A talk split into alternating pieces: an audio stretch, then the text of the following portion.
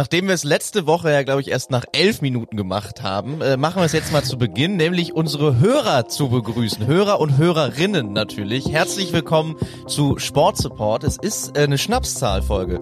Folge 22, Icke. Oh, ja, dann äh, Grüße, Max Zierke mir gegenüber. Ähm, ich glaube, ich hab's irgendwo reingesneakt äh, in der letzten Folge. Zumindest kurz, mein Name ist Christoph Dommisch und deiner ist Max Zierke, aber vielleicht war das selbst so, dass du dir nicht merkt hast, dann war es nicht deutlich. Und Folge 22, Max, wir haben ein Problem.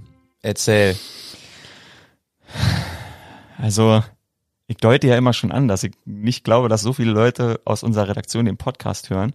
Und gestern in der äh, 10.30 Uhr Sitzung hat der Chef kritisiert, die Onliner.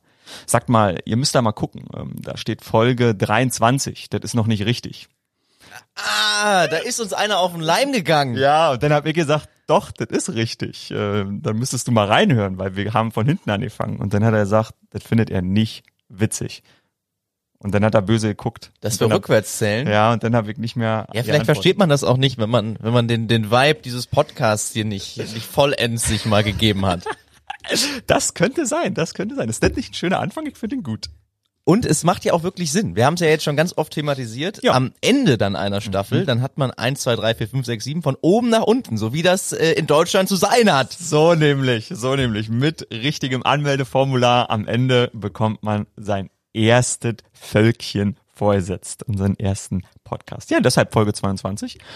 Bin ich sehr glücklich drum. Und wir haben richtig was zu feiern heute. Das ist so ein bisschen untergegangen, aber Leon Dreiseitel Absolut. Bei den Edmonton Oilers spielte Absolut. in der NHL Eishockey. Und das so. gar nicht mal so schlecht. Er ist jetzt zum wertvollsten Spieler gewählt worden. Das hat noch nie ein Deutscher vor ihm geschafft. Mhm. Und es ist ja so ein bisschen, sind wir mal ganz ehrlich, untergegangen.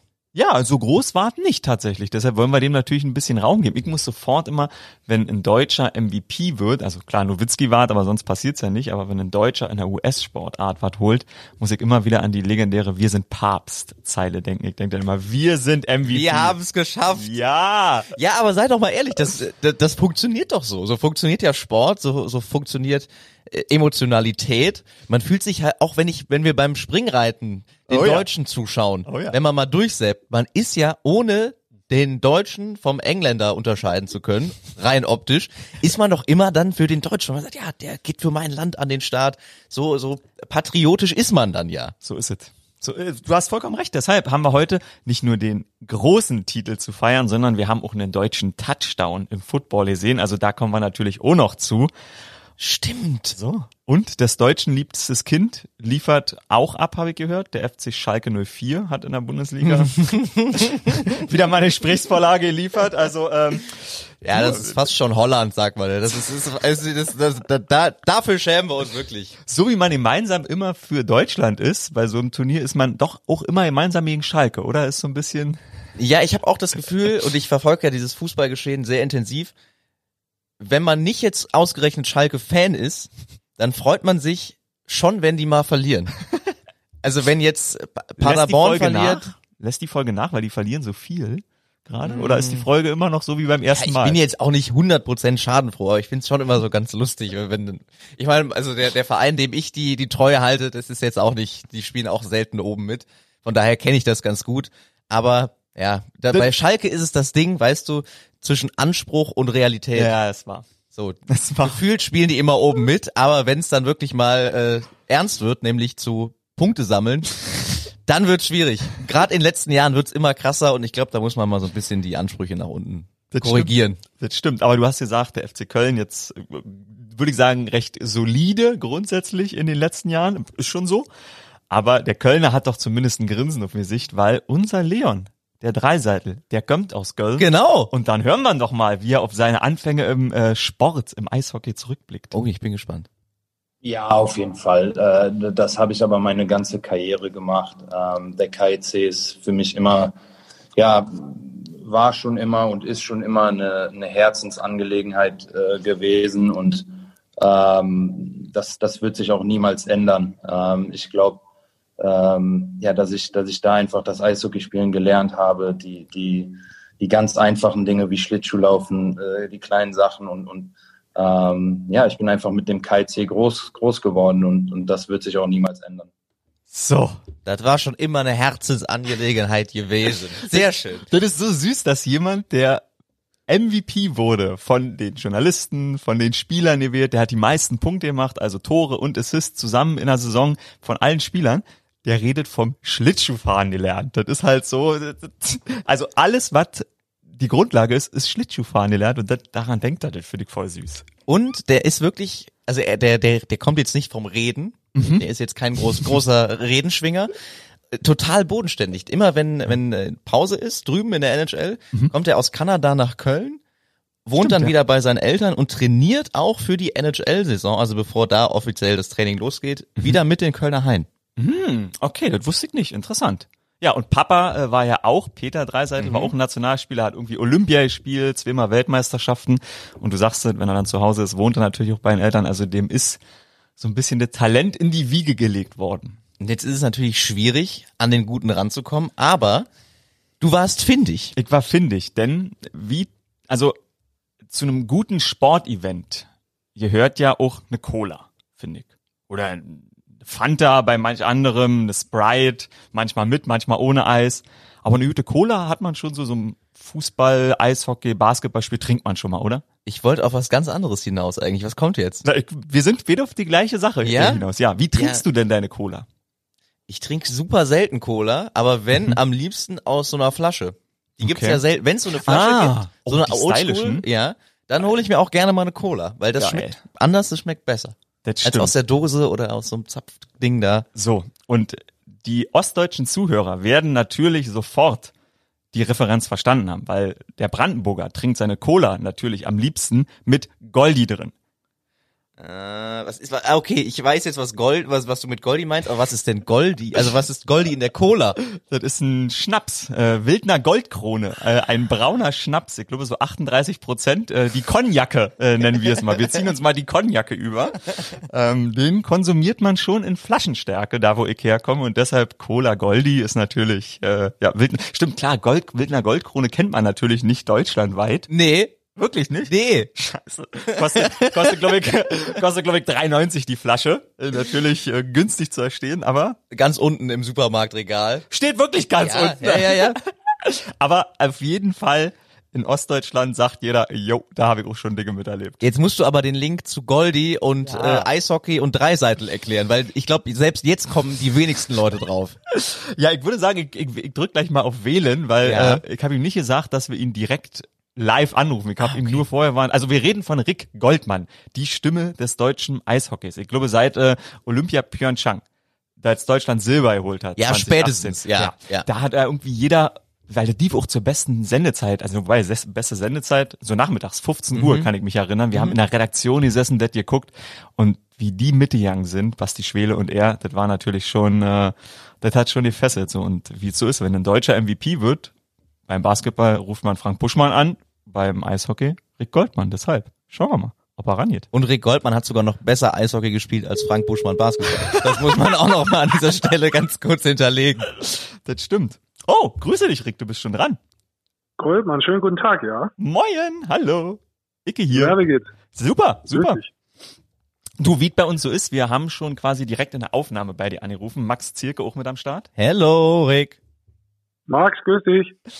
Ja, wir haben schon mal den Zuschauern oder den Zuhörern besser gesagt so ein bisschen erzählt, äh, was passiert ist, aber wir haben natürlich beide nicht so richtig Ahnung. Deshalb äh, Leon Dreiseitel MVP geworden. Goldi, erzähl ja. uns, erzähl uns, was das bedeutet für den Junge und für den deutschen Eishockeysport an sich. Erstmal muss ich sagen, ich habe es auch gar nicht auf dem Schirm gehabt, dass die MVP-Wahl jetzt rauskommt. Ja. Fairerweise zugestehen, weil ich bin da so ein bisschen in der deutschen Eishockey-Liga gefangen gewesen. Ich habe so ein bisschen hingeschaut, die haben sich getroffen am Montag und ähm, haben sich beraten, ob da die Eishockey-Liga startet. Das war eigentlich mit Gedanken da. Und dann ist abends quasi das rauskommen und da muss ich zugeben, ich war, ich, ich habe es nicht auf dem Schirm gehabt, aber ich war auch erstmal kurz baff, ähm, dass es wirklich geschafft hat. Ähm, auf der anderen Seite muss man auch fairerweise sagen, mit der Saison, die jetzt gespielt hat, ja. ist es jetzt auch nicht, äh, wenn du bester Scorer bist ähm, und wenn du so eine dominante Saison spielst, und auch so führst mit den Punkten, also so, so viele Punkte mehr hast wie der mhm. zweite, dann ist es auch irgendwo zum Erwarten gewesen. Ich kann nicht erwarten, dass du es dann auch wirklich wirst, aber es ist jetzt die komplette Überraschung nach dieser Saison gewesen, aber es freut mich unheimlich. Ja, voll. Also 24 Jahre jung, das hab ich nicht so gefragt. Jetzt waren in den letzten Jahren waren die MVPs alle so ein bisschen jung. Äh, auch Conor McDavid war ein Mannschaftskollege von ihm, war MVP in den Jahren zuvor, auch sehr jung. Aber mhm. ist das nicht, also in den anderen US-Sportarten, so im Football, im Basketball, haben die meistens ihren Peak erst so mit 30. Ist er jetzt schon, ist er schon perfekt oder ist da sogar noch Potenzial nach oben? Also das sind sehr viele Fragen, komplexes Thema. Mhm, also als erstes muss man sagen, er hat ja nicht nur den MVP-Preis gewonnen, ja. Der wird von Journalisten gewählt, sondern was, was für mich als früherer Sportler eigentlich noch mehr wert ist, es gibt da drüben auch noch eine Auszeichnung, das machen alle Spieler. Ja, das ist der, der Ted Lindsay Award, richtig? Ted Lindsay Award von der Spielergewerkschaft, Hart Memorial Trophy von den Journalisten. Sehr richtig, genau. Und den hat er auch gewonnen als mhm. bester Spieler. Und auf also den ist, ist er, glaube ich, noch stolzer, hat er gesagt, ne? Ja, das ist schon sowas. Äh, wer ihn auch kennt, weiß natürlich, dass äh, ja, das ist nicht der, der in der Presse die Presse sucht, sage ich jetzt mal vorsichtig. Mhm. Ähm, das ist natürlich schon eine tolle Anerkennung, wenn deine Kollegen, gegen die du wirklich jeden Tag auf dem Eis stehst, mit oder gegen, gegen die du hart spielst, wenn die sagen am Ende vom Jahr, hey, das ist der Beste, das ist so die höchste Anerkennung, was du eigentlich kriegen kannst, weil das ist von den Jungs, gegen die du hart battlest. Mhm. Ja, aber komm mal ganz kurz zurück auf, die, auf das Alter, was er da hat. Ich glaube, das hat ein bisschen damit zu tun, wo sich Eishockey hinentwickelt. Und Eishockey hat in den letzten Jahren wirklich einen wahnsinnigen Schritt gemacht. Wenn jemand irgendwie 10 oder 15 Jahre Eishockey nicht gesehen hat und schaut sich jetzt die NHL an, mhm. erstmal kann ich sagen, man kann den Puck im Fernsehen viel besser erkennen, hat auch was mit der Technik zu tun. Ähm, das Entscheidende ist aber die Spielweise. die Sportart ist viel schneller worden. Die Sportart ist technisch viel anspruchsvoller worden. Da passieren jetzt Sachen, die hättest du dir vor 10 bis 15 Jahren nicht einmal auf der Playstation vorstellen können. Und das tatsächlich jetzt, das machen Krass. die Jungs. Und dementsprechend ist es, glaube ich, logisch im Eishockey, dass diese jungen, neuen Spieler, die da reinkommen und die Liga auch dementsprechend aufmischen mit diesen neuen Skills, auch die momentan sind, die diese Auszeichnungen bekommen. Mhm. Jetzt ist es ja so, dass in Deutschland keiner Kenntnis davon genommen hat, muss man ja leider so sagen. Also NHL ist hierzulande nicht so wirklich äh, der große Renner. Es gibt natürlich viele Fans, aber das ist eine, eine Community, die sehr in sich selbst äh, bleibt. Was ist Leon Dreiseitel denn für ein Typ? Also wir haben eben schon, äh, da warst du noch nicht bei uns am Telefon, haben wir schon ein kleines Interview mit ihm gehört dass er dem KIC bis heute dankbar ist, dass er da Schlittschuhlaufen lernen durfte und auch gerne zurückkommt. Aber was, was ist das so für, für eine Type? Es werden schon so, so Vergleiche zu Nowitzki, habe ich gelesen, mhm. angestellt. Kann er der neue Nowitzki werden oder ist das noch ein sehr langer Weg für ihn? Ja, das ist schwer zum Vergleichen. Ich glaube, persönlich muss ich sagen, Nowitzki hat die großen in Deutschland die An Anerkennung erst bekommen, wie er natürlich Nationalmannschaft gespielt hat, da er erfolgreich war und wie eine sehr große Bank, eine Werbe, Werbepartnerschaft mhm. mit ihm in den Fernsehen präsent gemacht hat. Ja. Also ich glaube, das darf man nie vergessen, dass das natürlich schon auch dazu beitragen hat, äh, ihn bekannt zu machen. Aber ich, ich möchte es auch nicht direkt vergleichen, weil ich einen, einen Dirk nur zweimal gesehen habe äh, und nicht genau weiß, wie der privat tickt. Aber der Leon ist jemand, ähm, dem steht der Sport absolut im Vordergrund. Ähm, der hat aber noch seine alte Base. Also er hat noch Freunde von früher, mit denen er aufgewachsen ist, mit denen er Eishockey gespielt hat, das sind heute noch seine besten Freunde. Also er hat schon sehr was Bodenständiges. Er sucht jetzt aber nicht zwingend die Öffentlichkeit. Damit sind schon, wenn man jetzt mal so grob draufschaut, definitiv ja, ein paar Parallelen zu Nowitzki, wenn man es so möchte, zu erkennen. Aber ich glaube, um das geht's nicht. Ich glaube, die Art und Weise, was ihn wirklich treibt, ist, ich habe ihn gesehen, wie er die erste Eishockey-Weltmeisterschaft gespielt hat, da war er echt jung. Mhm und mit welchem bisher da reingegangen ist, dieser Ehrgeiz, auch dieser Ehrgeiz, sich quasi nicht zwingend mit den anderen zum Vergleich, zu vergleichen, sondern selbst einen Anspruch zu haben an sein Bild von Eishockey, was er erreichen möchte, wo er hin möchte. Und wie ihn das treibt, innerlich, das merkst du, wie klar er da auch ist. Das ist mental ein Mensch, mit dem du sprichst, auch privat, und du denkst dir so, verdammt, wie alt bist du? 24? Willst du mich verarschen? das ist, das ist wahr. Ja, nicht. Das ist wahr. Das ja, und da, da, merkst du, der hat ja einfach äh, von, von den mentalen Fähigkeiten, auch wie er damit umgeht, wie der auch mit, mit Rückschlägen umgeht, da ist der so weit voraus. vielen anderen. Und, und das merkst du. Und das ist das, was ihn wirklich äh, an, an die Spitze bringt. Aber privat, wenn du ihn triffst, du kennst ihn ein bisschen besser, ist er ein typischer Eishockey, umgänglicher Typ, der einen doofen Spruch auf, Lippen, auf den Lippen hat und sich freut, zum Beispiel für die Nationalmannschaft zu spielen, weil er in der Kabine dann auf Deutsch blöd daherreden kann. Also, ja, es ist so wirklich äh, eigentlich ganz, ganz cool und bodenständig. Feiert er denn auch mal? Ich weiß äh, aus, aus deiner, oh, aus deiner ja. Erzählung, dass wenn man abends mit den Eishockey-Jungs loszieht, dass man da vielleicht ja der Erste ist, der nicht mehr stehen kann. Meinst du, der haut auch mal so richtig auf den Putz? ja. danke, danke, das war die Antwort.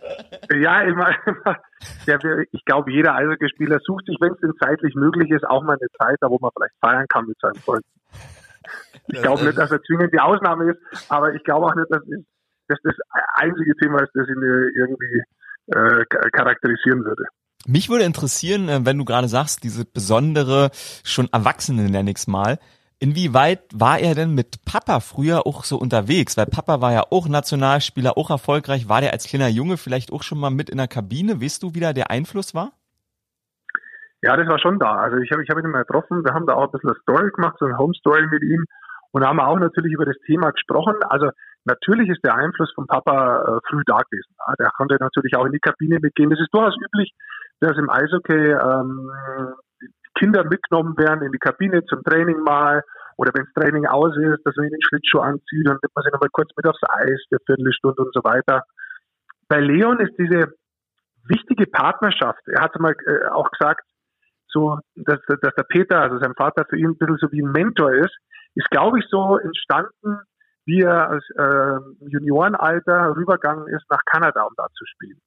Mhm. Ich glaube, da war sein Vater für ihn wichtig, dass der da ist und dass sie sich austauscht haben.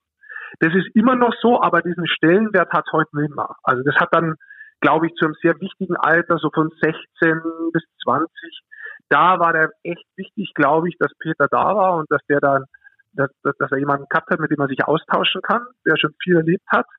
Ähm, aber grundsätzlich ja. Ich glaube, dass das schon hilft, wenn der, wenn der Papa Profi-Eishockeyspieler war und wenn du quasi mehr oder weniger in diese Sportart reingeboren wirst.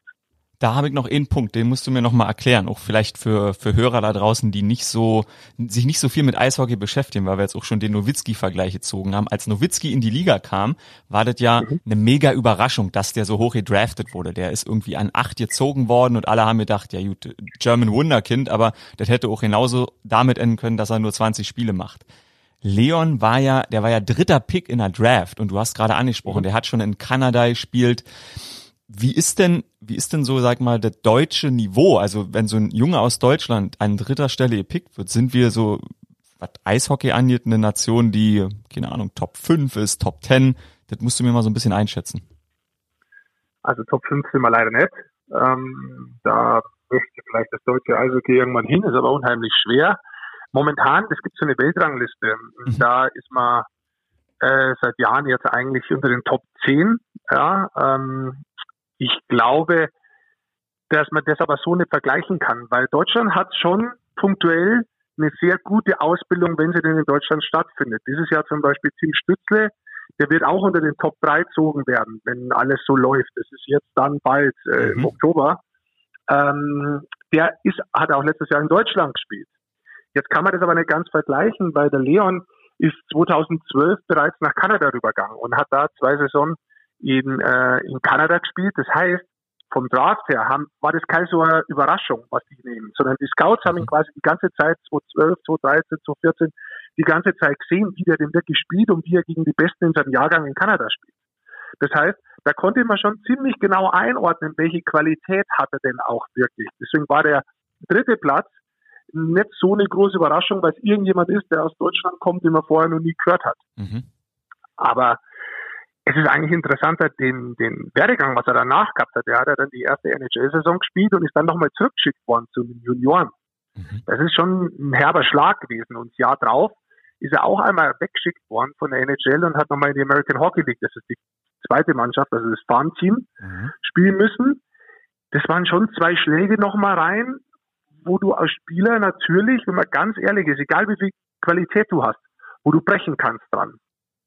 Und ähm, war eben genau nicht der Fall. Ich glaube sogar, dass das die Punkte waren, wo er sich eben maximal weiterentwickelt hat, wo er den Ehrgeiz gefunden hat und hat gesagt hat, Moment mal, ich weiß, was ich kann, das, das, das geht nicht nochmal so. Mhm. Und ähm, was er danach gemacht hat, das ist natürlich die letzten zwei Saisons, das ist natürlich unglaublich. Ich meine, was der auch letzte Saison schon erreicht hat. 50 Tore, über 100 Punkte, äh, dieses Jahr 110 Punkte in weniger Spielen. Das ist dann letztendlich was, wo ich auch glaube, dass er das noch weiter ausbauen kann.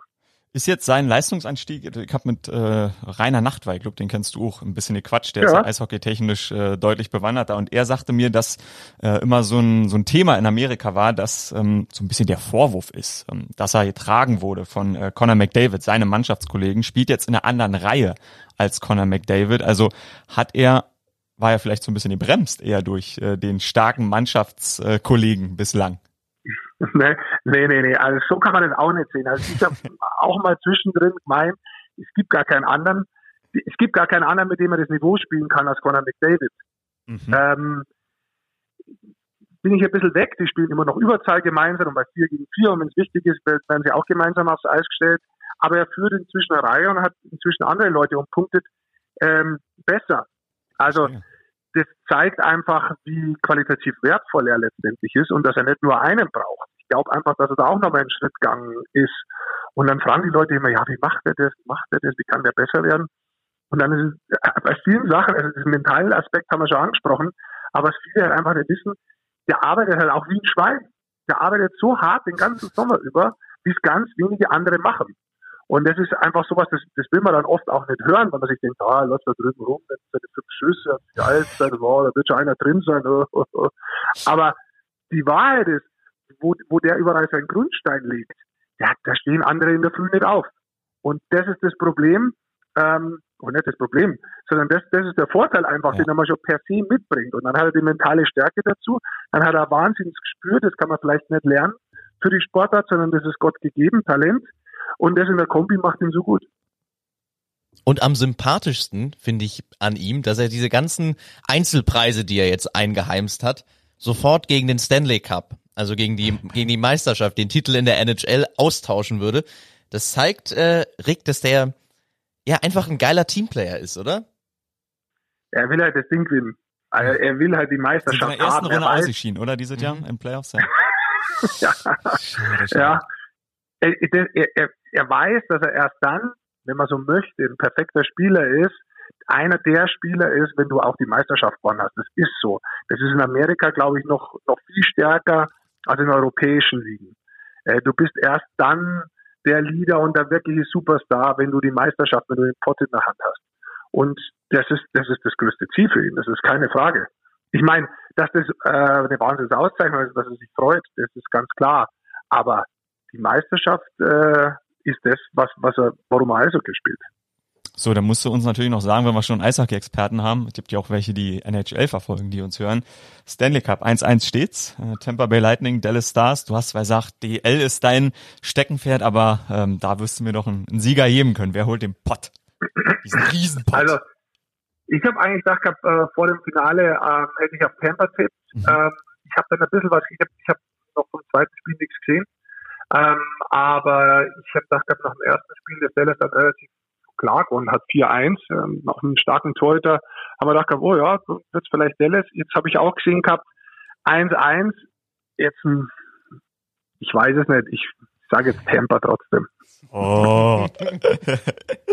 ja, danke, Rick, das war doch äh, wundervoll dass du dir die Zeit genommen hast. Und ich glaube, also Gerne. ich habe jetzt verstanden, warum der Bursche das Ding geholt hat, nämlich Hard Work beats Talent when Talent does not work hard. Das passt zu ihm. Rick, ich hätte nach deiner Erzählung jetzt von, von Leon, hätte ich richtig Lust, mit dem mal ein Bier trinken zu gehen.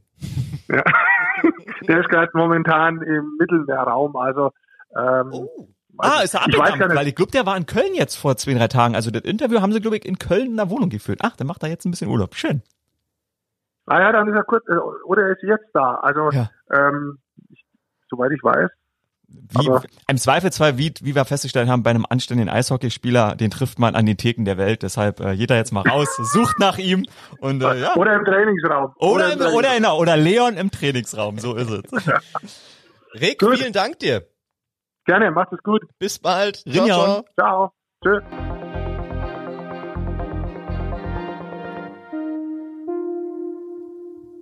Und weißt du, äh, worauf ich mich jetzt äh, gestürzt habe, als ich äh, so, so Deutsche im Ausland erfolgreich, bla bla bla, Recherche, Leon Dreisattel, bin ich äh, auf die NBA nochmal gekommen. Ja, ja. Und jetzt die Frage, der erste Deutsche, der jemals in der NBA gespielt hat. Oh, der erste Deutsche. Ja. Oh. Also vor Schrempf hat ähm, oh, Webb, mir fällt der Vorname gerade nicht ein. Ähm, sag mir mal das Jahr ungefähr. Es war 1946 und er hat Boah, wohl auch Alter, am ersten Spieltag der äh, Basketball Association of Ja. America, das war ja Ja. der Vorgänger der NBA, an, die, an diesem Spieltag, wo das dann von der BAA zur NBA wurde, hat er gespielt Nein. für die Boston Celtics. Nein. Und warum ich es unbedingt erzählen wollte, wegen seines Spitznamens, den du lieben wirst. Der Husky aus Hanau. Nein, was? Der Husky aus Hanau? Ja. Charlie Höfer. Okay. Ja, der Name sagt mir aber was. Wieso kennt man Charlie Höfer? Gab's noch einen anderen Charlie Höfer in Deutschland? Bestimmt, oder? Also mir sagte der Name nichts bis dato. Wirklich? Ja. Es gibt scheinbar einen Musiker, Charlie Höfer. Ähm, hieß Adolf Höfer, okay, nicht so well you aged, dieser Vorname. ähm,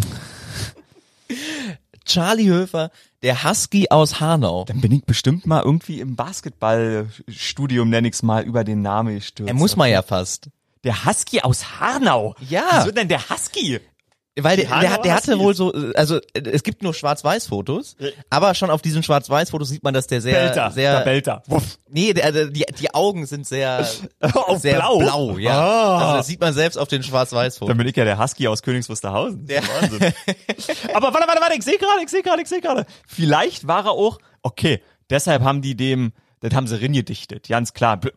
Weil der hat scheinbar äh, in der ersten Saison in der BB, BAA bei den Toronto Huskies gespielt. der Ah, Husky aus Hanau bei den Deswegen, Toronto okay. Huskies. Okay, ja, das, das, okay, das macht Sinn. Und dann hast du es gesagt, in den 80ern, Detlef Schrempf, Ja, ja. finde ich auch einen sehr geilen Der deutschen Namen für einen amerikanischen Markt. Absolut. Nach Volkswagen, der deutscheste, was der Amerikaner Ende der 80er kennengelernt hat. Weil ich habe äh, gestern mit einem Kumpel darüber geredet, weil er hat gesagt, Detlef Schrempf wäre der erste äh, in den in, in der NBA gewesen und er war ganz stolz darauf, weil mein mein Kumpel müsst ihr wissen, der ist großer Bayer 04 Leverkusen Fan.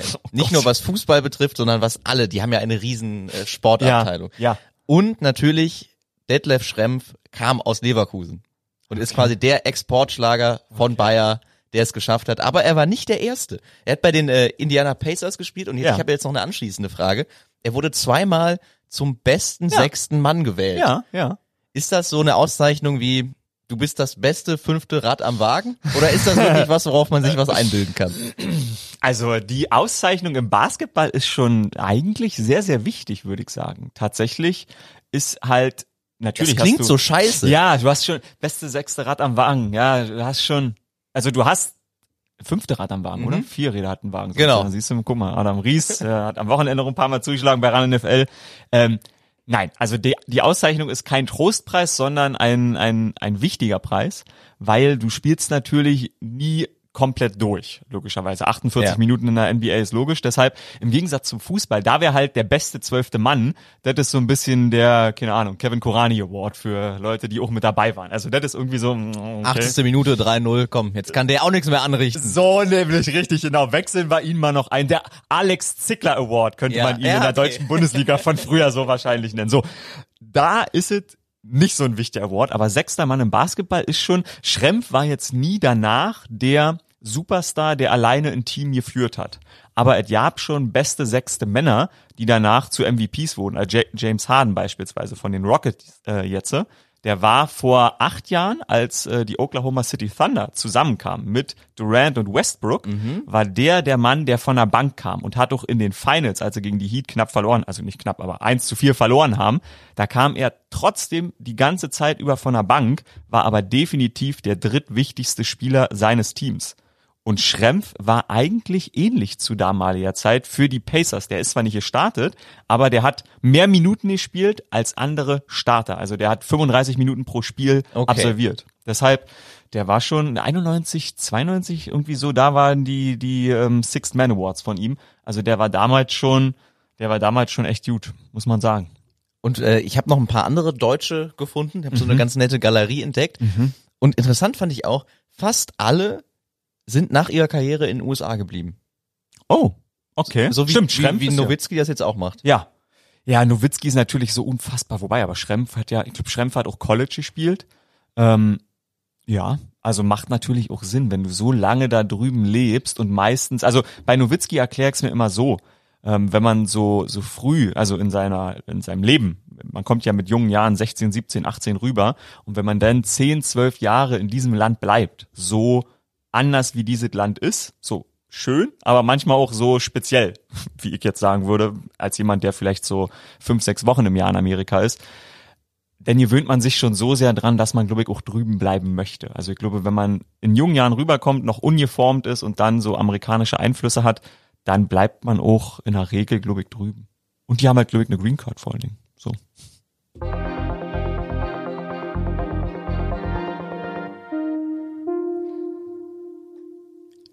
Unsere E-Mail-Adresse. Sportsupport Ja. at ran.de hat wieder geglüht. Ihr könnt euch natürlich äh, melden, wenn ihr irgendwas habt, was mit Sport zu tun habt. Ob ihr äh, Kritik üben wollt, ob ihr äh, auch mal ein Lob aussprechen wollt. Hatten wir, glaube ich, noch gar nicht. Oder wenn ihr, wenn ihr über eine Sportart sprechen wollt, egal welche, die kann noch so klein sein. Es kann ähm, Mikado, Daumenkampf, was auch immer sein dann meldet äh, euch bei uns. Äh, schreibt gern eure Telefonnummer noch mit dazu und äh, vielleicht gibt's dann bald mal einen Anruf hier live in der Sendung. Also da kann ich sagen, jetzt gerade, Chris Webb heißt der Deutsche, nicht Webb, das war wieder meine Dummheit. Hiermit, äh, die Hörer werden es wissen, weil da waren schon welche mit der Forke. Ich habe schon, ich habe die Forke schon, ich habe die Forke und die Proteste schon vor meiner Haustür gespürt. Thema Proteste äh, und Mails. Kritik angenommen, schreibt Dennis Wellen. Äh, Er hat die äh, Kritik, die wir gestern, also gestern, siehst du, jetzt ist wieder dieser nicht vorhandene Zeitframe in diesem Raum, letzte Woche. Letzte Folge. Ja, letzte Wann Folge, immer das genau. war. Ja, genau, die Kritik, die wir geübt haben oder geäußert haben, dass ähm, Internet-Communities manchmal Arschlöcher sind. Dennis äh, nimmt die sich an und hat drüber nachgedacht. Mehr will ich gar nicht äh, dazu sagen. Danke dazu. Oh, damit hätte ich nicht gerechnet. ja, wir haben tatsächlich mehr Mails bekommen als in den letzten Wochen. Ähm, sehr viel Lob. Ähm, wir haben einen echten Treckerfahrer. Den rufen wir aber heute nicht an, aber einen anderen. Aber ich zeig dir schon mal. Guck mal. Der Oh ja. Der, den, der fährt Oh ja, der fährt ein richtig dickes Gerät. Oh Wahnsinn. ja, oh ja. Oh, ich weiß. Man muss das noch kurz erklären. Wir haben letzte Woche jemanden angerufen. Stimmt. In der Annahme, wir würden einen Treckerfahrer anrufen. Dann war das aber nicht sein Instagram-Profil, das du da gefunden hast, sondern von irg irgendwem ganz anders. Und dann waren wir erstmal ein bisschen enttäuscht, aber er war trotzdem sehr nett am Telefon. Deshalb Franz Bröcker, du Treckerfahrer, äh, dich kriegen wir auch noch. Nicht mehr heute, nicht mehr heute, aber demnächst. Aber ich habe eine sehr schöne Mail bekommen, Max. Ähm, die wollte ich als Anlass nehmen, ähm, um mal wieder ein Kessel Buntes äh, hier Ich bin äh, gespannt. reinzunehmen. Grüße euch, Icke und Max, als Zuhörer in Klammern Sport-Supporti. Ähm, ja, mach mal, mach mal. Mach, wollen wir, Wir haben noch keinen, Nee, jeder, ja. Mhm. jeder Bums-Podcast hat einen Namen für seine Hörer und wir haben noch keinen offiziellen ausgesprochen. Das müssen, das machen wir am Ende dieser Folge, ja? Ich habe eh einen Vorschlag bekommen, den ich ganz gut finde. Okay, Ende der Folge, dann Mhm. haben wir alle hier einen Namen. Also als Zuhörer in Klammern Sportsupport die Fragezeichen, der an vielen Sportarten interessiert ist, bin ich natürlich begeistert von eurem breit aufgestellten Podcast. Als Sportlehrer würde mich interessieren, wie ihr euch früher im Sportunterricht in eurer Schulzeit verhalten habt. Welchen Stellenwert hatte der Sportunterricht und wie würdet ihr eure Rolle in der Klasse bezeichnen? Star der Klasse, Tonbeutelvergesser, Körperklaus. Vielleicht habt ihr ja die ein oder andere Geschichte aus eurer Schulzeit parat. Ich würde mich freuen mit sportlichem Sportergruß. Nee, äh, Supportergruß, Sportergruß, Supportergruß. Sportlicher Supporter. Jens Reinhardt. Okay, wer fängt an? Erstmal danke für diese wunderbare Mail, Jens. So, das ist die perfekte Mail. So eine Mail wünsche ich mir. Die kann man so, wie sie ist, vorlesen und hat nur noch so ein kleines Schmunzeln dabei. Ja gut, ich, äh, lass mit dem Positiven anfangen. Also mit dir.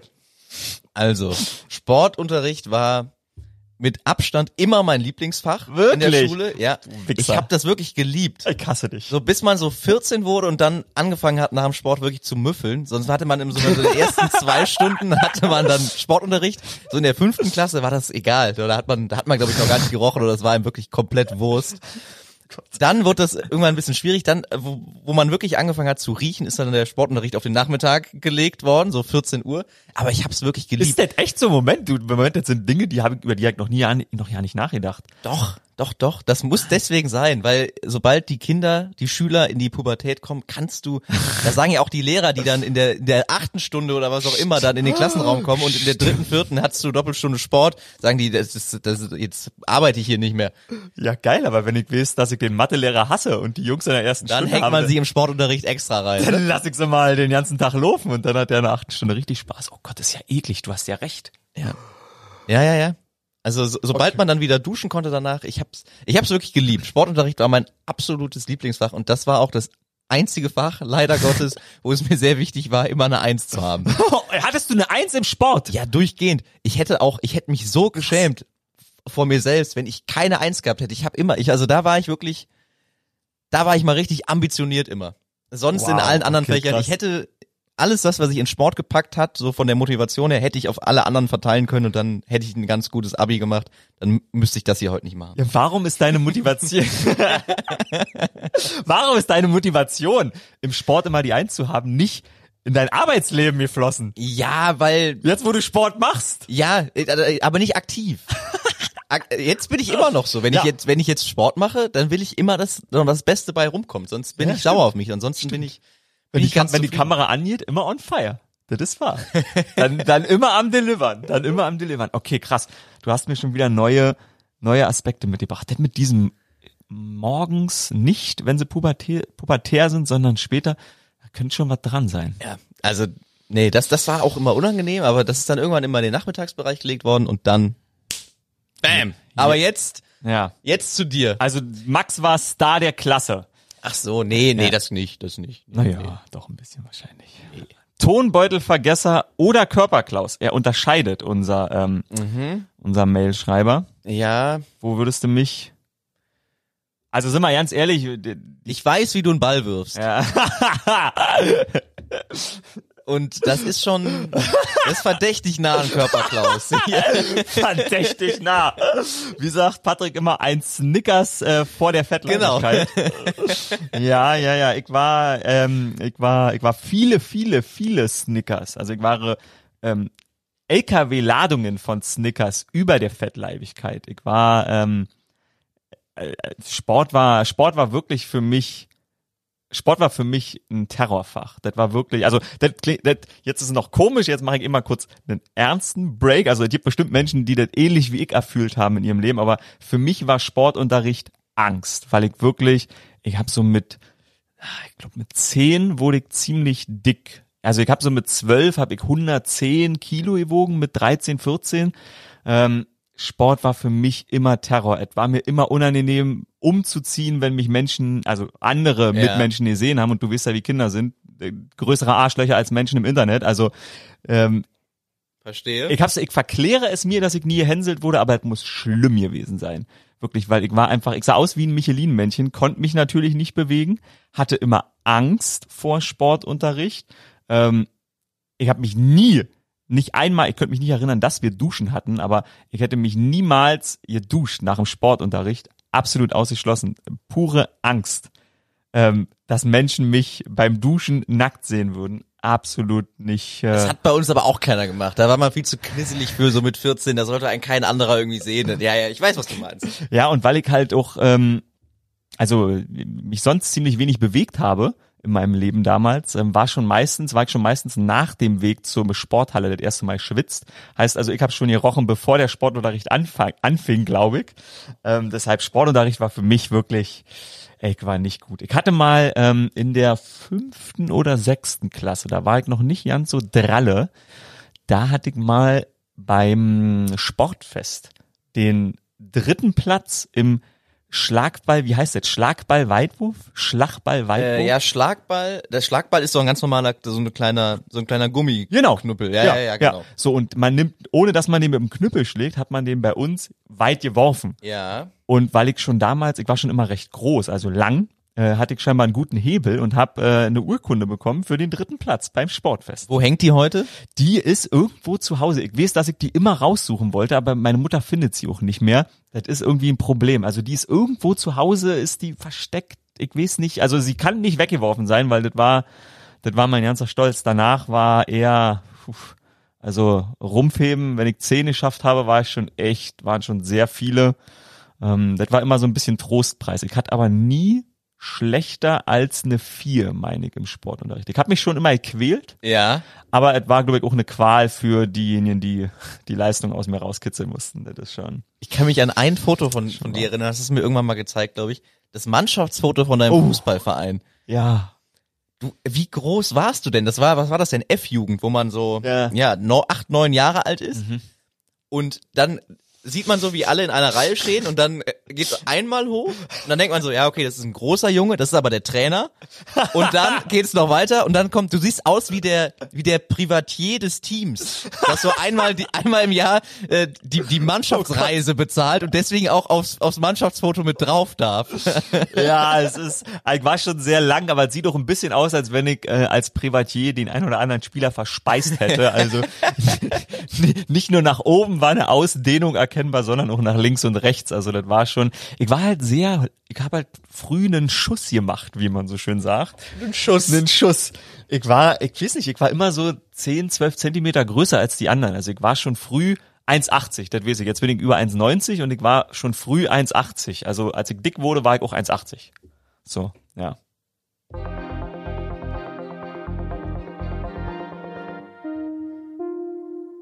Und wo wir jetzt schon über die großen Erfolge des Christoph Icke-Domisch äh, auf der Fußballebene gesprochen haben, bleiben wir doch auf eben dieser.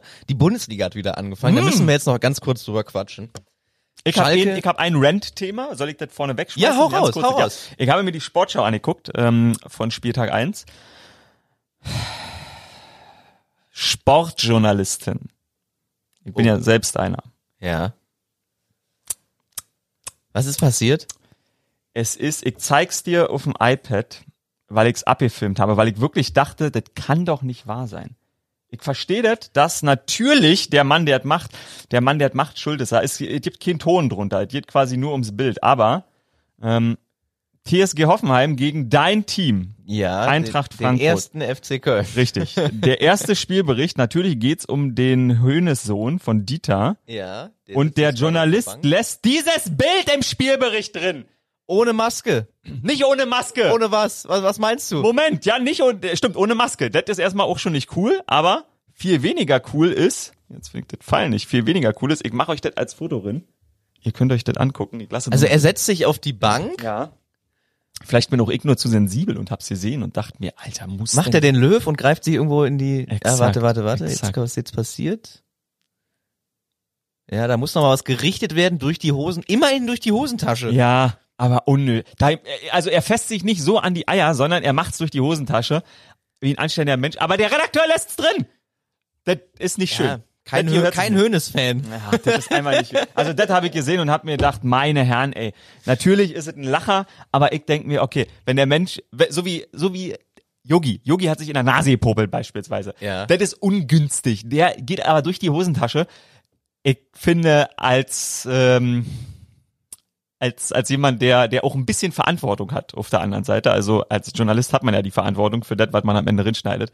So was schneidet man nicht drin, außer er fässt sich so wie Also, es ist ja nicht die Hose. einzige Aufnahme, die es von ihm über 90 Minuten gegeben haben wird. So ist das, es. Da hast wird- du recht. Äh, so, deshalb, darüber habe ich mich empört. So, und jetzt kommst du. Du, also äh, nochmal, du hast dir wirklich die Zusammenfassung der, Komplett, der, ja. des Bundesligaspieltags. Und, Ja. und was ist als Außenstehender deine Meinung? Ja, du, ähm, sagen wir mal so, also die Bundesliga steht besser da denn je. Man sieht, die Ausgeglichenheit gerade an der Spitze ist ähm, fun funktioniert mit dem Verteilungsschlüssel, den wir letzte Woche äh, besprochen haben, würde ich sagen. Auf Also, jeden Fall. jeder die kann Bayern jeden haben schlagen. nur 8-0 gegen Schalke gewonnen. Dortmund äh, gewinnt 3-0 gegen Gladbach. Die waren auch mal enger zusammen, die beiden Teams, aber naja. Ja, Köln aber- verliert, weißt du, da, ist schon wieder alles so gelaufen, wie, wie, man sich das nicht wünscht. Wie ein typischer Bundesligaspieltag. Ansonsten muss ich sagen, tatsächlich ganz schön Fußball. Ich fand noch geil, das finde ich an der Sportschau ganz cool, dass sie am Anfang immer auch zweite und dritte Liga haben. Mhm. Und die hatten in der dritten Liga, ich habe mir den Verein nicht gemerkt, aber die hatten einen Spieler, der scheinbar mehrere Monate im Knast war. Und dann hat er zwei oder drei Tore gemacht. Und dann war der Bericht so, ja, gestern noch im Knast, heute drei Tore. Geil. Geschichten, die nur der, Fußball, schreibt. Ja, absolut, absolut. Ja, also deshalb, ich habe mich gut unterhalten gefühlt, muss ich sagen. Okay, und der Thema Fans, äh, eigentlich Eröffnungsspiel Bayern-Schalke, war ja mit, was waren siebeneinhalbtausend Zuschauern geplant. Dann ist hier in der, in der Stadt München die, ähm, diese kritische Zahl 35 auf 100.000. Ja, 35 überschritten Infizierte worden, genau. auf 100.000, so, dann gab's das nicht. Und ich weiß nicht, ob wir überhaupt schon drüber geredet haben. Ich finde das ein total schlimmes Zeichen, dass jetzt wieder Leute ins Fußballstadion gelassen werden, überhaupt. Ist komisch, oder? Also es muss doch wirklich nicht sein. Und da muss man jetzt aufpassen, wie man das formuliert, aber Nö, mach so wie ich, ich passe mal nicht auf. ja, äh, Fußball ist so, ja, das ist so ein, so, ein, so ein Sinnbild der Gesellschaft. Und ich glaube, es gibt ganz viele Leute, die sagen, jetzt sind Leute wieder wieder Fans im Stadion erlaubt und warum sollte ich jetzt noch mit einer Maske im Supermarkt, wenn ich im Fernsehen sehe, dass 17.000 Leute um einen Fußballplatz rumsitzen können?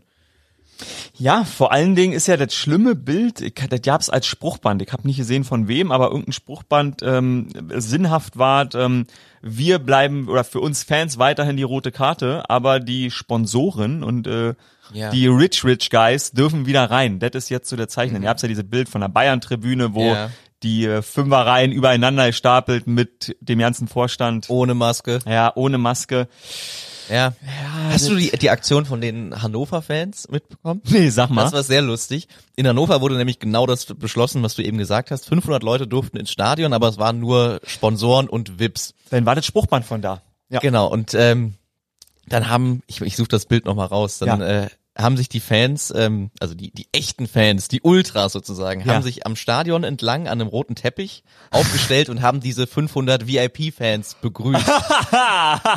und das, das war wirklich sehr schön. Ich, Geil, Ich, und auf okay. diesem Banner stand ein Spruch, Geld ist die Sprache des Herzens. Sie hatten da noch so eine goldene 500 Ja. in Luftballons dabei und sowas. Also das war, Wirklich? Ja, es war richtig schön. Okay, das ist, das ist geil. Ja, Geld ist die Sprache des Herzens. Trifft's dann leider auch, wenn man wenn man auf die Ergebnisse guckt, weil auch Hertha BSC hat ja wohl ja mit Geld ganz gut zugeschissen Ja. in den letzten Lars anderthalb Jahren.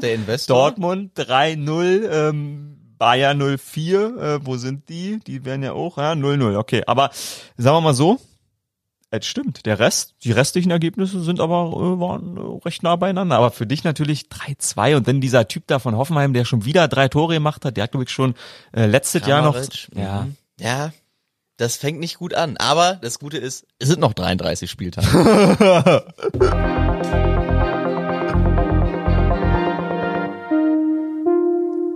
Und ein Thema wolltest du unbedingt noch besprechen, eine Sportart, die hier noch gar nicht stattgefunden hat. Ja. Aber wie bist du drauf gekommen und worum handelt es sich? Ähm, also ich mag Marvel sehr Ja. und ähm, da gibt's so einen Charakter, der sieht mir nicht ähnlich, ähm, was den Oberkörper angeht.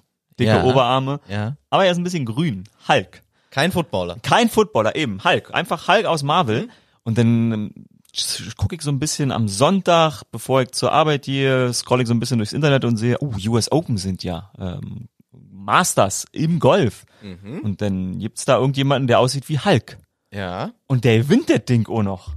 Bryson DeChambeau, spricht man ihn so? Ja, die Amis sagen Bryson DeChambeau. Oh, aber DeChambeau. Okay. wir würden Deschambeau sagen, Ja, ja. Bryson DeChambeau, ähm, quasi die Antithese zur ähm, zur Nada, die, Ja. weil der Mann, also äh, Zur Do Weltdoping-Organisation. extra zur zur zur, äh, zur, zur WADA, also der, die NADA ist ja die deutsche Die stimmt, National, ja, ja. genau, ja, die WADA, Weltdoping-Organisation, ähm, weil ähm, Bryson Chambeau, 27 Jahre, hat seit Corona oder seit dem Lockdown über 18 Kilo draufgepackt und will noch mal fünf draufpacken und sieht einfach vom Oberkörper eher aus wie ein Bodybuilder. Finde ich, also jetzt Bodybuilder nicht ganz, aber wirklich ein sehr, sehr massiver Oberkörper. Und der spielt Golf so, wie ich Golf spielen würde, wenn ich mehr als drei Stunden genommen hätte. Nämlich viel hilft viel. Er prügelt den Ball über das Feld oder über den äh, ja, Platz. Ja. Und zwar in der Form in Paar 5. Heißt, man darf fünf Schläge brauchen, um quasi zur, zu Null zu kommen, zum Paar. Also man will um ja den unter Platzdurchschnitt zu Genau, um spielen. den Platzdurchschnitt, du kannst es besser ausdrücken. So, und ein paar fünf, ähm, no, Loch Nummer neun bei den US Open ähm, hatten 523 Meter.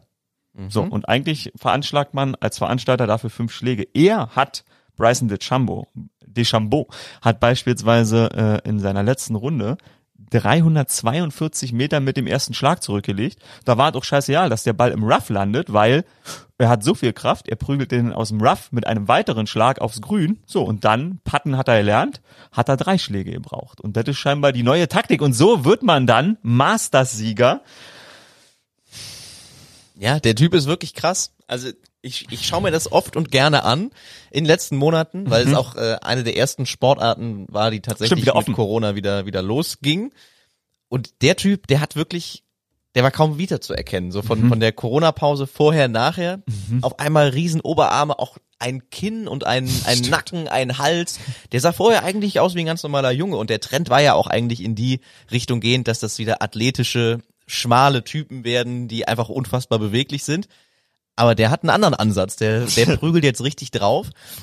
Und diese 347, hast du eben gesagt, 347 Meter, Ja. das ist, da, da kommt der so immer präziser hin. Also die, Mhm. der, der Durchschnitt, der geht so in die, in die Richtung 340 Meter bei ihm. Ja. Bei allen anderen sind's Unter 300. 305, Ja, 300, ja, genau, sowas. knapp auf die 300er Grenze. Und Ja. auch die, die Ballgeschwindigkeit ist was völlig Wahnsinniges bei ihm. 220 Meilen will er jetzt erreichen. Der ist bei 190 und der Okay. trainiert gerade dahingehend, dass es auf 220 kommt. Und die Durchschnittsgeschwindigkeit von allen anderen ist bei 120 Meilen. Also da Wow. gibt's welche, die sind sogar noch langsamer. Spielen aber auch wow. in einem Weltklasse-Niveau. Aber er versucht das halt jetzt auf ein ganz anderes Level zu heben, sodass sogar schon ähm, die Veranstalter mit den äh, mit der PGA sprechen wollen, Mhm. also mit der äh, mit dem dem Dachverband, Ja. Dass die Bälle geändert werden müssen. Richtig, soll die ein Unterschied geben zwischen, ähm, sag mal, Amateuren und Profis oder was? Genau, dass der also die Bälle werden immer weiter weiter verbessert. Tiger Woods zum Beispiel, der arbeitet mit mit äh, Bridgestone zusammen Mm. und und ähm, der entwickelt die Bälle, sagt er selber, fast nur am Klang. Also der, der muss den Ball hören, wenn er ihn schlägt. Und die werden immer stetig weiterentwickelt. Aber jetzt gibt's halt so erste Leute, die sagen, das geht so nicht weiter, weil ein paar vier, das sind, ja, ist natürlich kürzer als ein paar fünf. Und wenn man die mit dem Driver, also wenn man erreichen kann, wenn man die driven kann, dann wird's halt irgendwann langweilig. Dann bist du mit einem Schlag auf dem Grün, dann wird nur noch gepattet. Das ist auch nicht im Sinne der PGA. Und wenn die jetzt wirklich anfangen zu sagen, boah, der Typ, der, der knallt so weit und wenn da jetzt andere auch noch auf den Zug aufspringen, dann sind irgendwann unsere Plätze und die kann man ja nicht so leicht umbauen, einfach nicht mehr Punkt. nicht mehr zeitgemäß und deswegen werden die Bälle dann tatsächlich kürzer gemacht. Krass, ja, vor allen Dingen braucht man, wäre die Konsequenz, dass man auch da nicht nur beim Bällen Unterschiede macht, sondern einen Profiplatz hat, wo alle äh, Löcher irgendwie 600 äh, Meter lang sind und einen Amateurplatz hat, wo äh, ein Dreier, ein 300 Meter Loch noch ist. Das ist natürlich äh, interessant. Ja, wie er das macht übrigens, ist auch schön. 5500 Kalorien, fünf Mahlzeiten und sieben Proteinshakes habe ich Yes. gelesen. Und ähm, du hast es angesprochen, du hast ja ein bisschen geguckt, ich habe nur äh, in zwei Highlights gesehen, aber der Matthew Wolf, der Ja. quasi Zweiter wurde, der muss auch nach Corona sehr stark zurückgekommen sein. Also die haben schon beide in Turn bei Turnieren im Juli gegeneinander gekämpft. Sieht der auch, ist das auch so ein Berber Nee, der ist der ist so der der der Vorzeigeathlet, also auch V-Kreuz, gut durchtrainierter Ja. Mann und er hat einen sehr sehr außergewöhnlichen Schwung. Wenn ihr das noch nie gesehen habt, guckt euch das mal an. Matt Wolf, äh, ich glaube, der ist erst 21 Jahre alt. ja, ist auch sehr jung, genau. Ja. Ja. Der hat so eine Auslösebewegung in den Knien. Der schlacks immer so mit dem mit dem Knie, bevor der anfängt zu zu schwingen, weil der so ein so ein Jips hatte. Das ein Jips ist ein Jips? Das ähm, das gibt's bei Dartspielern auch. Ähm, Aha. eine, eine Blockade. Also, dass du dich Ah. quasi nicht traust, beim Dart heißt es Dartitis, dass du dich nicht traust, Datitis. ja, Okay. ähm, dein, deine Schwungbewegung, egal ob das jetzt beim Pfeilwerfen oder beim Golfschläger ist, dass du es nicht hinbekommst, psychisch, ist wirklich eine Kopfsache, diesen Schwung anzufangen, weil du immer denkst, na, jetzt ist ein schlechter Moment, jetzt ist ein schlechter Moment, ich warte lieber noch einen Moment. Und bei Dartspielern ist es sogar schon so weit gegangen, dass die auf der Bühne angefangen haben zu weinen. Die haben dann diesen Dartpfeil in der Hand und die können auch diese Bewegung machen, aber die Finger öffnen sich nicht. Und das ist so ein Jips. Aha. So, so nennt man das. Aha. Und diesen, diesen Jips ist er losgeworden, indem der vorher immer so eine, so eine alberne Bewegung macht, weil er sich dann selber sagt, okay, jetzt ist super. Und er hat auch so einen Baseballschwung. Das sieht ganz, ganz komisch aus, aber sehr, sehr erfolgreich und sehr schön anzusehen. Okay, ein Jips. Bei Amateuren würde man übrigens, also wenn ich das machen würde, würde wieder von jedem heißen, er kann's einfach nicht. Ja, Okay, interessant. aber das, also Datitis auch, das ist so ein Phänomen, das kann man auch mal googeln. Das ist super interessant. Es gibt schon Spieler, die mussten deswegen ihre Karriere beenden, weil die es nicht mehr hinbekommen haben, sich so sicher zu sein, das ist eine gute Idee, was ich hier gerade mache, ja. dass die nicht mehr, nicht Ja. mehr werfen konnten. Okay, krass. Der Kopf ist einfach eine Bitch, wenn Ja. er will. Interessant, interessant. Ja, also der Typ ähm, hat damit ähm, die ähm, US Open gewonnen. Ähm, er hat die NCAA-Meisterschaft geholt und die US-Amateurmeisterschaft. Ähm, Mhm. Alle drei Titel hat sonst nur Tiger Woods und ähm, Jack Nicklaus geholt. Also Ja. tatsächlich zwei sehr große Namen im Golfsport.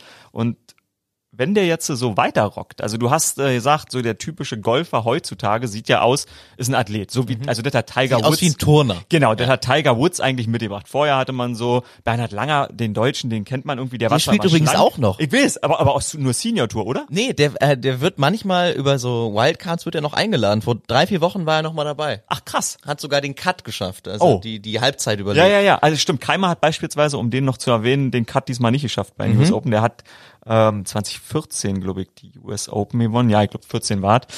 Ähm, ja, auf jeden Fall ist das deiner Meinung nach, weil du, wir hören das schon gehört, am Jips und am Schwung, dass das Kollege Max Zierke das Golfspielen für sich auch entdeckt hat in äh, den letzten Monaten während der Corona-Zeit.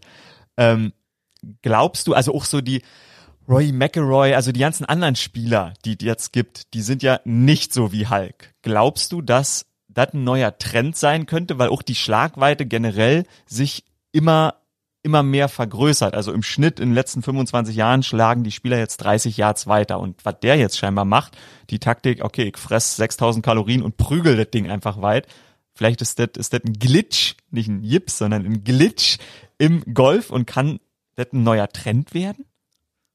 Also da wird schon echt viel drüber diskutiert. Der, Ja. der Bryson DeChambeau, der ist im Moment Talk of the Town und auch die Spieler äußern sich nicht nur positiv über das, was er da gerade macht. Also der, der, der mampft halt wirklich zwischen Loch vier und sieben, sieben Riegel. Nein, wirklich? Auch während des Spiels ja, noch? Das ist der einzige Spieler, den man essen sieht. Nein, Weil der, ach, der muss sich diese Dinger reinpfeifen, damit er halt wirklich auf seine Kalorienzahl am Tag kommt. Ach, krass. Und vorne rum sagen die Spieler natürlich, ja, das ist schon sehr beeindruckend, was der Bryson da macht, aber es ist definitiv nicht der Fall, dass viele Leute, guck mal, was das für ein Eingriff in dein Leben ist, wenn du auf einmal Ja. einen Rory McIlroy, der wirklich, der so, er hat einen super durchtrainierten Top 1A Körper, Exakt. der packt sie jetzt nicht 30 Kilo drauf, um 20 Meter zu schlagen, weil auch der 20 Zentimeter Putt, Ja. der zählt am Ende so viel wie der 320 Meter Schlag. Yep. Also d- da werden halt die Prioritäten anders gesetzt beim Abschlag und beim Putten. Das darf man nie vergessen. Der, also ein Schlag ist ein Schlag, egal ob der super geil und schnurgerade abgeht wie ein Zäpfchen oder ob der einen halben Zentimeter am Loch vorbeirollt, dann wenn du den, wenn du den putten willst. Ja. Deswegen, das glaube ich, das ist schon, es ist halt jetzt so ein Phänomen. Da wird jetzt auch drauf reagiert, dass es mit den Bällen wird wohl kommen, aber das ist jetzt nicht so, dass in fünf Jahren da nur noch, nur noch aufgepumpte Bodybuilder über den Golfplatz laufen werden. Glaube ich. Na dann fange ich doch noch an.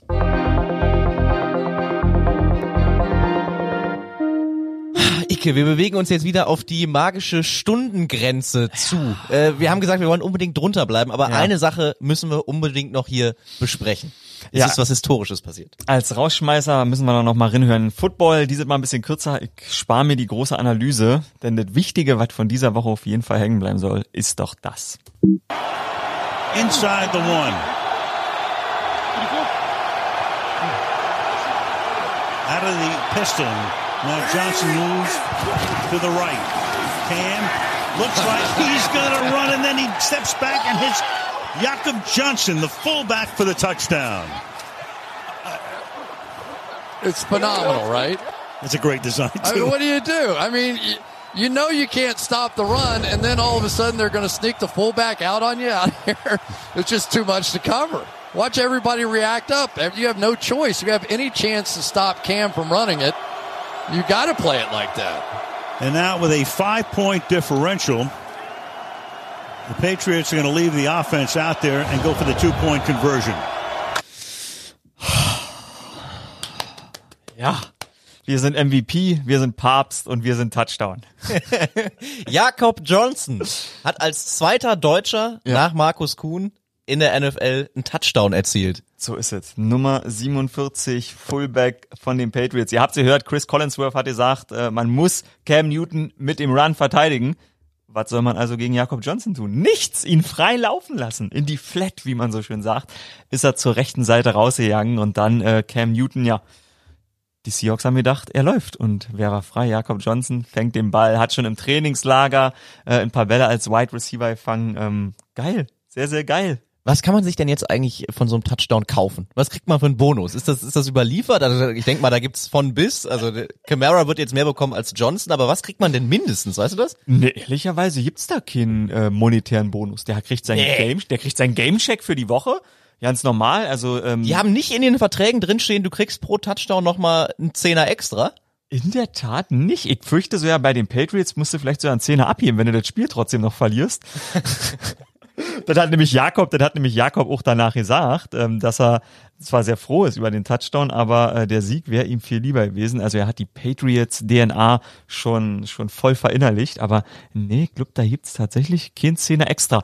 Ich bin gespannt. Ähm, wir sprechen hoffentlich mit ihm ähm, heute, wenn ihr das am Donnerstag hört, vielleicht in einer Webshow, also du. Oder ich Yes. krieg die Möglichkeit, ähm, vorm ähm, Spieltag mit ihm nochmal zu telefonieren, weil mich interessiert ja sehr, ob er den Ball behalten durfte oder ob er sich den geholt hat, weil Saquon Barkley, Running Back, verletzt raus äh, für die ganze Saison, der hat seinen ersten Gameball damals sich gezackt vom Quarterback und ich hoffe, wenn es schon kein extra Dollar gibt, dass er sich wenigstens den 180 Dollar Ball eingesteckt hat, weil also im erst im, im deutschen äh, Sportmuseum ist ein Schuh von Shaquille O'Neal in Köln. Ja, Ich sag mal Schuhgröße so. 78. Also genau, ich sag mal so, der erste Touchdown von Markus Kuhn war ein Defensivspieler, von einem Offensivspieler, der wirklich aus einer Offensivsituation, aus einem Das war ein gewollter Touchdown. ein gewollter Touchdown, aus einem designten Play entsteht.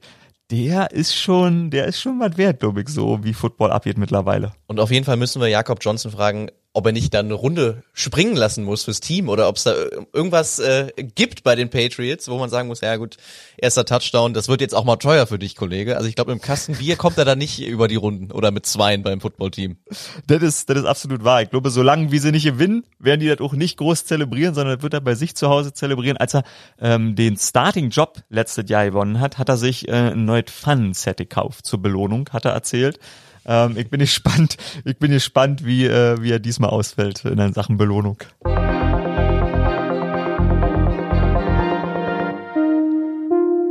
Ja, das war wieder eine, eine schöne Folge, die, äh, die Jubiläumsfolge, die Schnapszahlfolge Oh. 22. Stimmt, ja.